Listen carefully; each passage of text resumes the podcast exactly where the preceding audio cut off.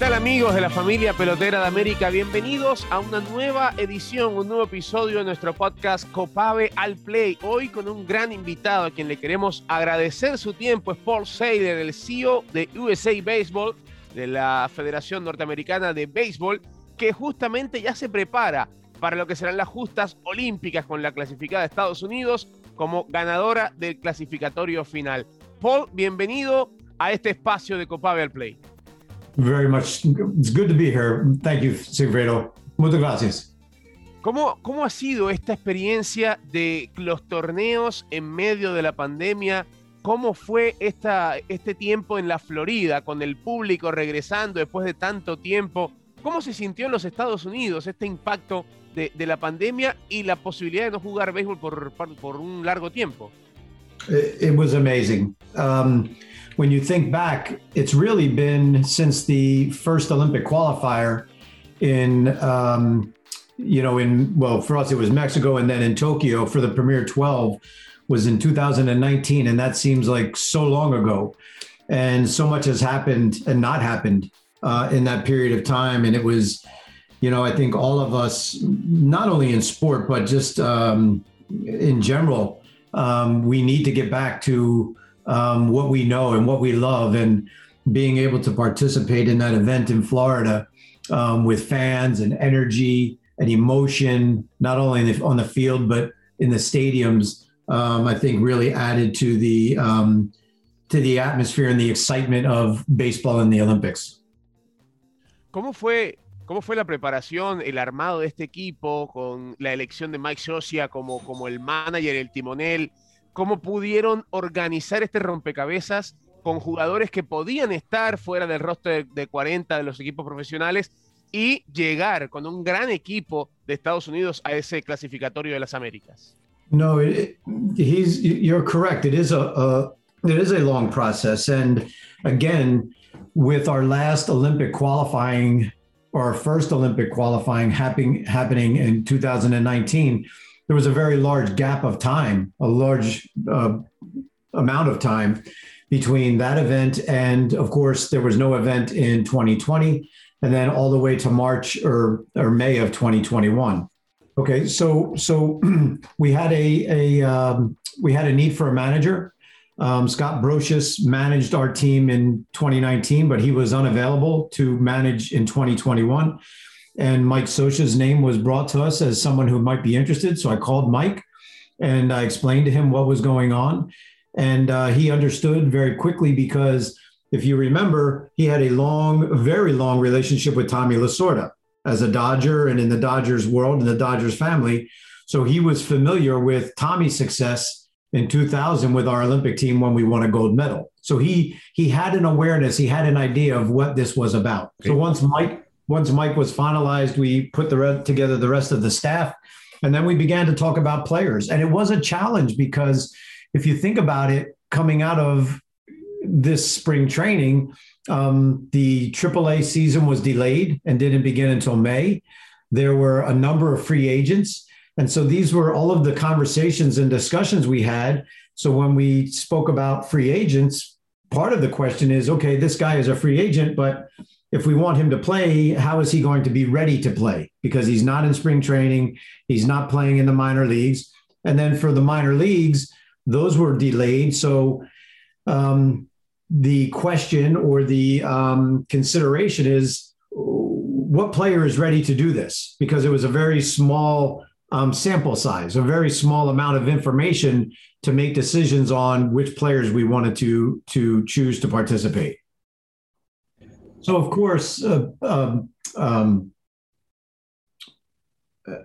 performance and um, availability and and a player's interest in in being a part of this. This is all a part of the the conversations that took place. And many times in my head, I, I equate it to putting a puzzle together. And in this case, there were 26 pieces in the puzzle. So we want to find the right 26 pieces to make the puzzle, the picture, a complete picture.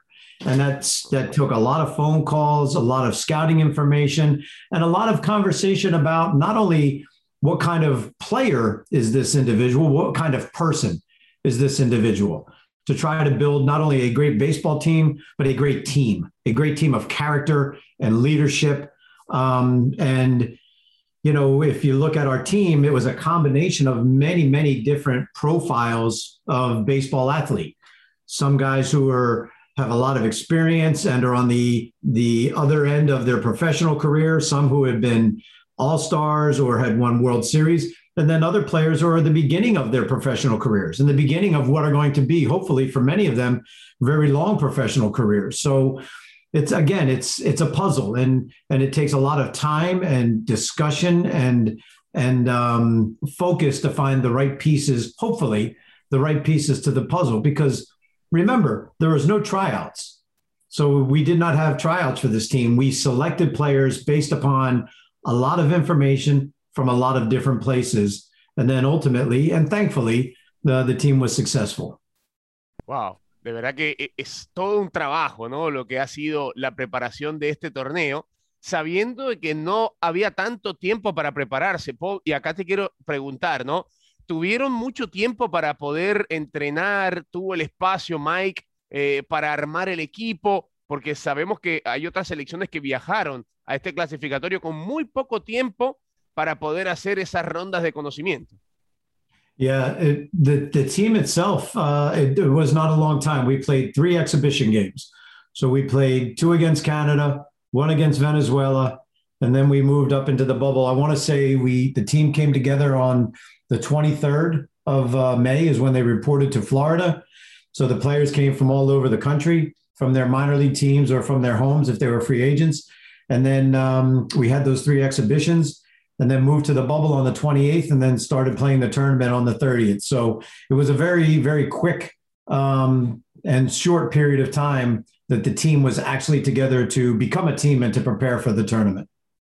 Wow. La verdad que fue algo impresionante porque se logró el trabajo, Paul, se consiguió el campeonato o la clasificación a los Olímpicos. Y bueno, primero felicitarte a, USA Baseball por este logro, porque Estados Unidos vuelve a estar en unas justas olímpicas. Y justamente quería hablarte de eso ahora, ¿no?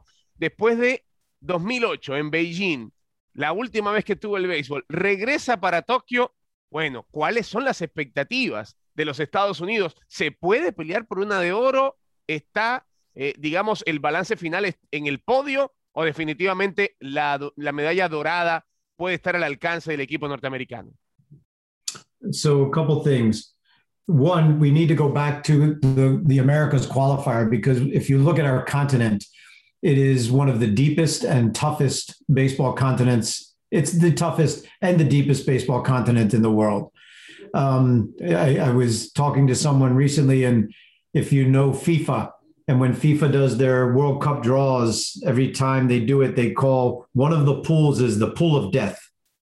And I would argue that in baseball, we are we we perform in the continent of death because it is the, it is the toughest continent, right? So just to qualify from the continent is a is a very very um, large and impactful and, and important um, um, accomplishment.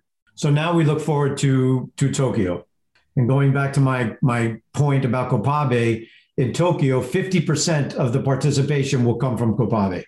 And of course, Japan will be a favorite as the host country. Korea, as we know, is very strong.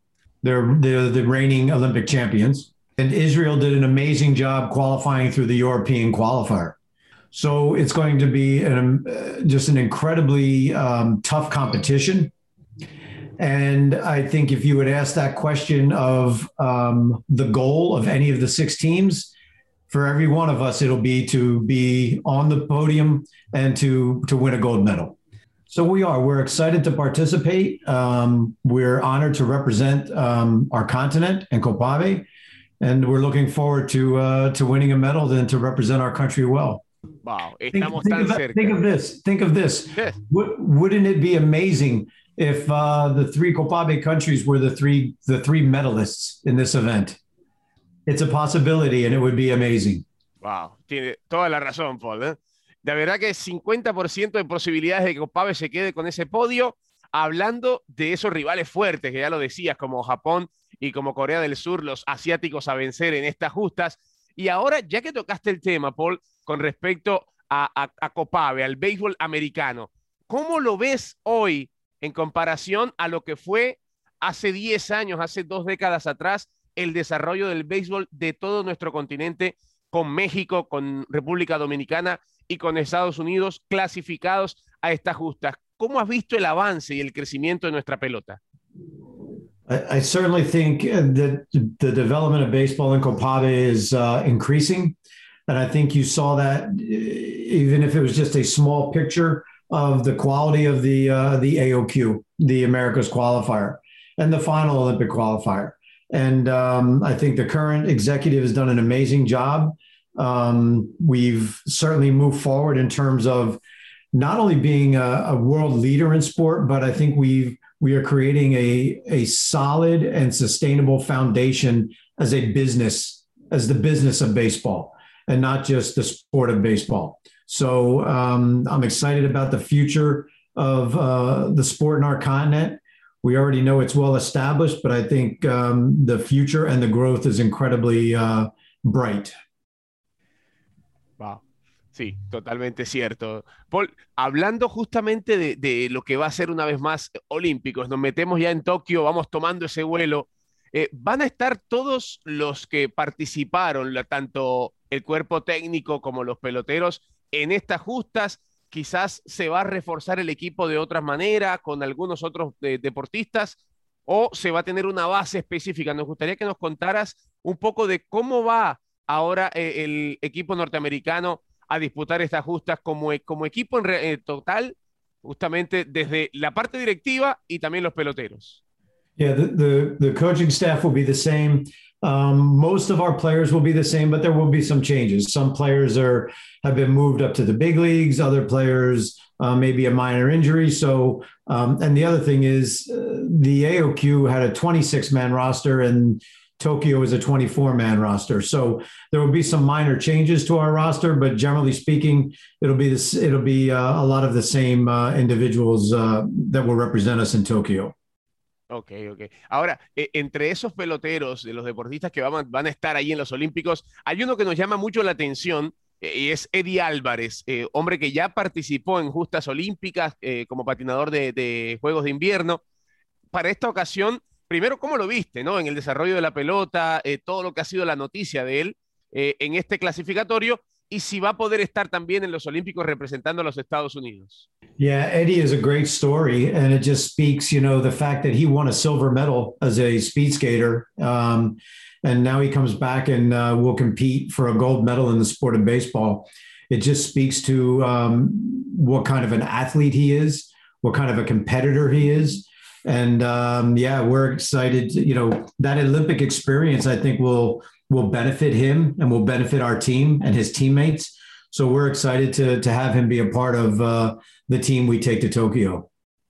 Paul, ¿qué puede ser, eh, digamos, lo que pasa por tu mente sabiendo que el béisbol es un deporte que no está en todas las justas olímpicas? Recién venimos de 2008 hasta hoy con dos juegos en el medio donde no estuvo el béisbol, la pelota no estuvo en las justas olímpicas, y esto, digamos, este tiempo, este espacio siempre que hay entre una, una ocasión para ver al béisbol y una más, eh, digamos, con todo ese lapso de tiempo en el medio, queda para pensar, ¿no? No se puede preparar un proceso, digamos, de pensar de aquí a cuatro años, pero la buena noticia es que si, no, si bien no va a estar en París, es posible que regrese para Los Ángeles, ¿no? ¿Qué opinión te merece esto de el béisbol saltando de juego en juego a ver si entra o no en la papeleta y definitivamente que vaya a estar en Los Ángeles ustedes como sede de, estos, de estas próximas justas olímpicas?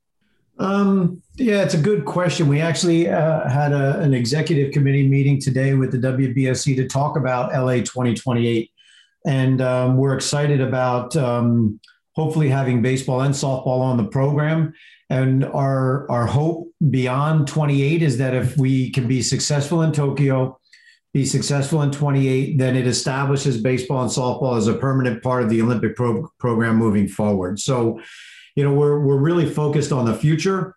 Um, and if you look at you know, from 2005 when baseball and softball were removed from the Olympic program, and you look at our international federation, the WBSC, of what it was then and what it is now, it's a totally different um, uh, federation, and it is one of the leading federations in the Olympic movement, the most stable, um, some of the best product in terms of programs on the field.